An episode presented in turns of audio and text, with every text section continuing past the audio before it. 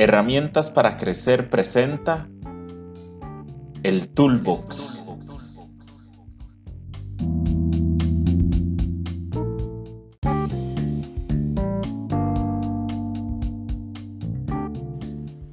Cuando hablamos de crecer, casi siempre hablamos de enfrentarnos a nuestros miedos y a nuestros pensamientos limitantes, a nuestras creencias. Hay uno en particular que muchas veces existe en nuestras vidas. Es un obstáculo grande que nos sigue a todos lados, nos ata, nos aleja de lograr muchísimo más cosas de las que hemos logrado ya. Estoy hablando de los complejos. ¿Y qué son los complejos? Pues son barreras que sentimos como que si fueran reales, de cómo nos vemos, de cómo nos perciben los demás, de lo que somos, de lo que no somos, de lo que hemos dejado de ser. ¿Qué ven? ¿Qué dicen de mí? ¿Se ríen? ¿Se burlan? ¿Qué dirán si hago esto, lo otro o de cómo me veo? Eso algunas veces nos importa demasiado, pero ¿cómo no? Si somos seres sociales que estamos constantemente siendo aceptados o no dentro de nuestros grupos sociales y lo cierto es que en la gran mayoría de los casos queremos ser aceptados. Los complejos tienen ciertas características que quiero compartirles hoy. Creemos que son incuestionables, es decir, nadie nos puede decir lo contrario, están ahí, son incuestionables, pero además son evidentes, es decir, cualquiera puede verlos y además son desagradables, si no, no fueran un mayor problema. Quiero compartir con ustedes un pequeño audio donde Jorge Bucay, el médico y escritor argentino, habla sobre, sobre los complejos. Quiero que recuerden estas características incuestionables, evidentes y desagradables. Los dejo con este audio y regreso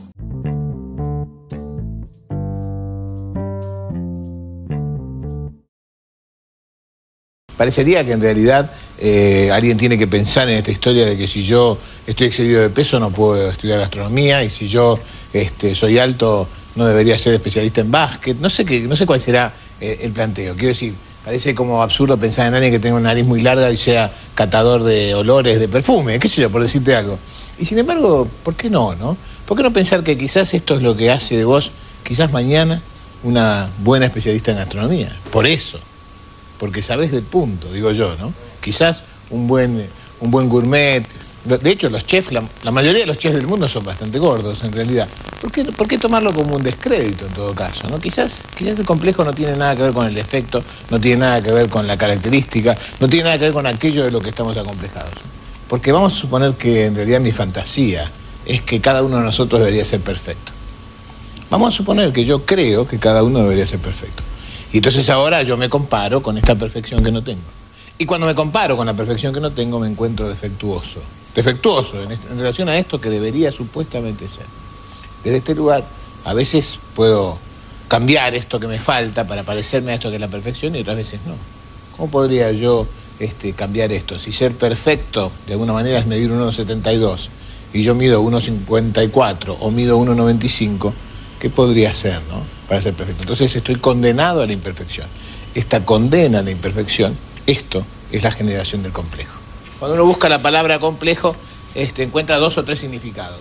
Uno que es el de complicado, complejo en el sentido de difícil, intrincado, este, difícil de acceder, ¿no? Algo complejo es algo difícil y dificultoso, pero también un complejo, un complejo turístico, un complejo habitacional, un complejo de estructura, es un lugar que tiene varios lugares, varios espacios, varias cosas conectadas entre sí. Y ese es el complejo. Muchas cosas conectadas entre sí. Si nosotros tomamos este, un individuo y alrededor de él ponemos un montón de cosas conectadas entre sí y que tienen todas conexión con él, son de diferente tamaño, de diferente intensidad y de diferente valor, pero están todas conectadas entre sí y él está en el centro rodeada de estas cosas y todas estas cosas están conectadas entre sí, podemos pensar que estas cosas, si producen un sufrimiento en esto, se constituyen como un complejo. Y entonces, bueno, ¿qué son estas cosas? Digamos, ¿qué tiene que pasar para que un complejo se determine en un complejo? La primera es, tiene que haber una característica de este individuo que sobresalga. tiene que haber algo que sobresalga. Quiero decir, que se note. Quiero decir, que otros lo vean. Quiero decir, que quede en evidencia para afuera. Alguien me va a decir, bueno, puede ser que no, puede estar acomplejado por algo que no sobresalga. No importa, basta que yo crea que puede sobresalir. No es necesario que sobresalga específicamente, bastaría con que yo crea que puede sobresalir. Esto que sobresale tiene que ser además algo que sea desagradable para el afuera, que sea rechazable para el afuera.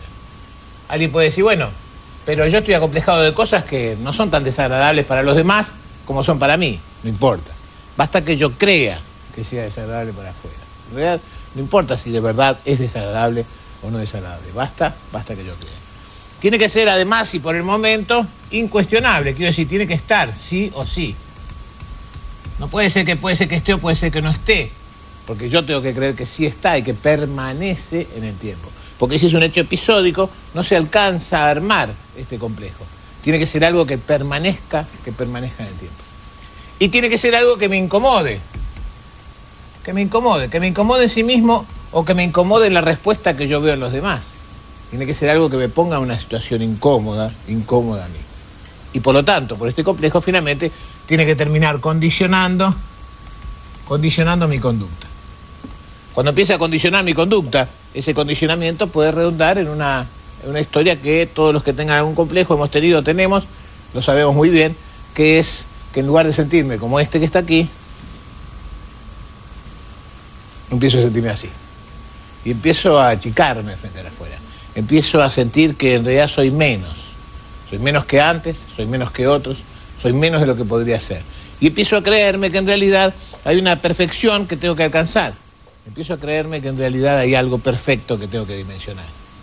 Pero piénsenlo de la siguiente manera, ¿no? Un profesor de filosofía me enseñó algún día, ¿no? Que es una mesa perfecta. Una mesa perfecta es una mesa que no le falta nada para hacer mesa y que no le sobra nada para hacer mesa. Quiero decir, una mesa perfecta es algo que no le falta nada y que no le sobra nada. Algo que tiene todo lo que tiene que tener para hacer una mesa.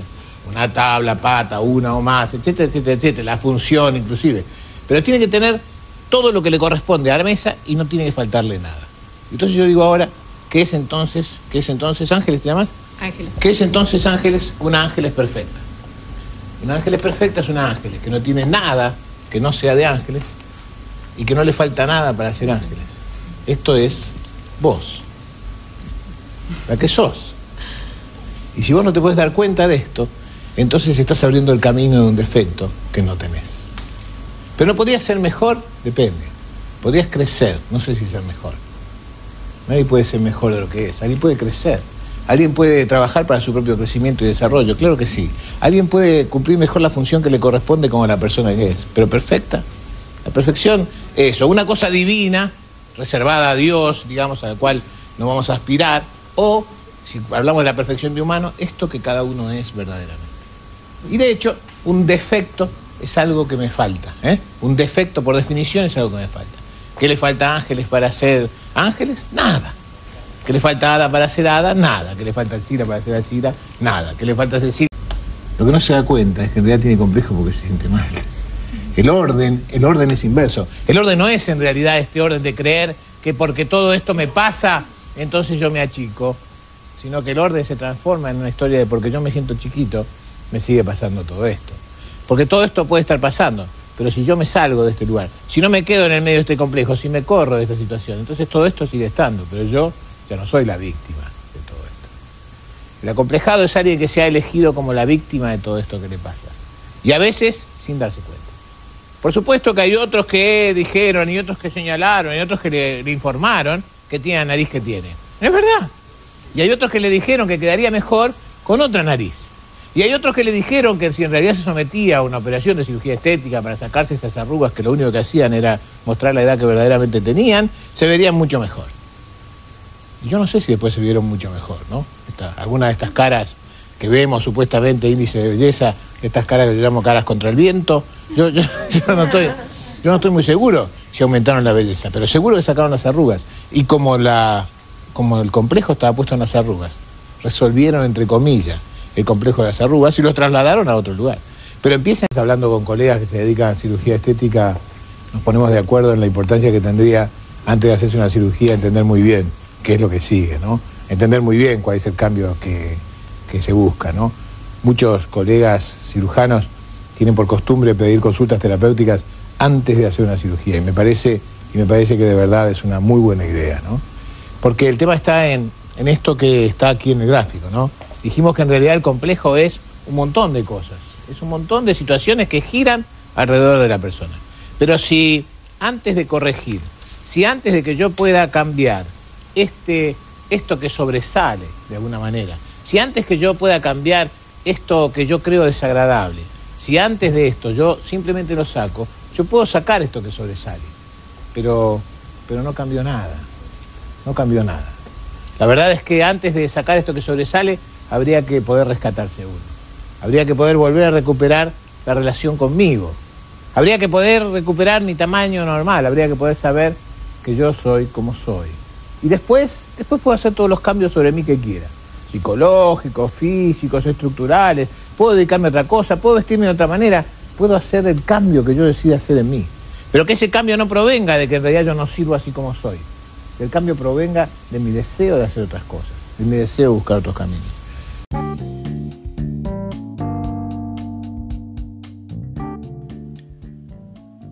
Nos encontramos defectuosos frente a una perfección establecida fuera de nosotros mismos nos condicionan criterios externos. Sí, existe la aceptación, pero ¿qué tal empezar por aceptarnos a nosotros mismos? Lo dije al inicio, estamos en búsqueda de ser aceptados socialmente, pero nos aceptamos nosotros mismos.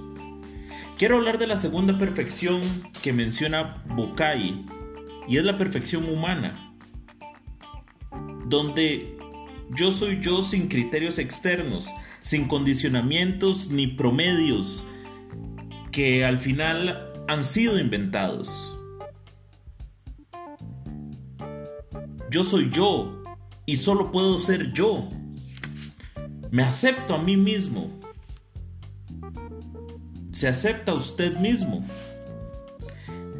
El comprender esto influencia fuertemente en nuestra percepción, que será el tema de nuestro próximo episodio. Influirá en la forma en la que vemos las cosas. Hacer ejercicio porque amo mi cuerpo es muy diferente de hacerlo porque lo odio. Existe una carga emocional y energética distinta.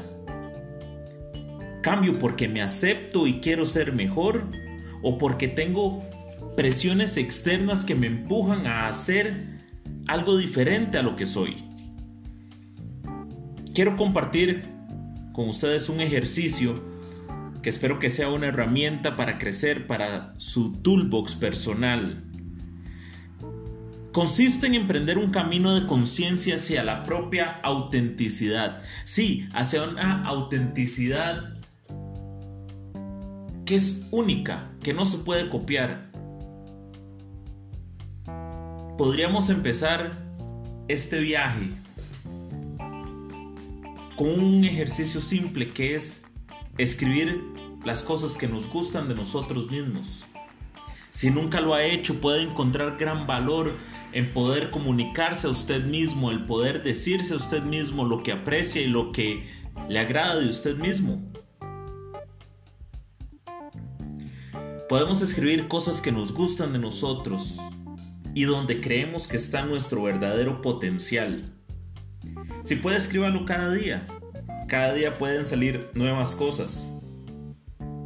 Esto le será también beneficioso para poderse dar cuenta y levantar la conciencia acerca de qué tantos pensamientos negativos tengo también. Puede que en el inicio le cueste escribir cosas positivas, no se enfoque solamente en características, sino también en acciones, en emociones, en sentimientos que los hagan sentir más cercano a usted mismo. La mejor forma de despertar la conciencia son con pruebas factibles. Es decir, cada vez que usted se pueda decir lo contrario de lo que es, puede ir. Si cree usted que una característica de su cuerpo la puede limitar o lo puede limitar para hacer o para alcanzar lo que quiere. Converse con usted mismo y trate de encontrar la causa raíz. ¿Quién le ha dicho eso? Casi siempre nosotros tenemos creencias ya prediseñadas, no por nosotros mismos, no porque así lo creíamos desde el inicio, pero sino porque alguien remarcó esa característica, sino porque alguien em, pudo haber dicho directa o indirectamente algo negativo con respecto a esa característica que nosotros tenemos. Por eso, puede que al inicio sea difícil, pero cuando usted lo tiene en su celular, en una libreta que puede andar cerca y usted lee acerca de la realidad de esa característica, de ese complejo, estoy seguro que poco a poco puede ir cambiando su estado mental y su mindset con respecto a, a eso.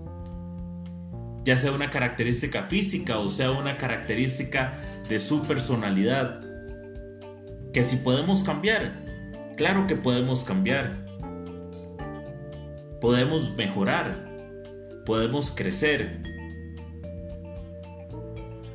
Recordemos que el complejo es irrefutable, es notable o visible y que además es desagradable.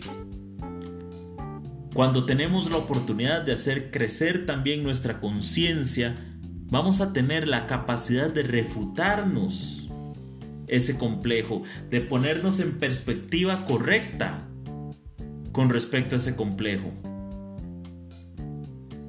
y sobre todo vamos a poder comprender un poco más la visión que tenemos de nosotros mismos.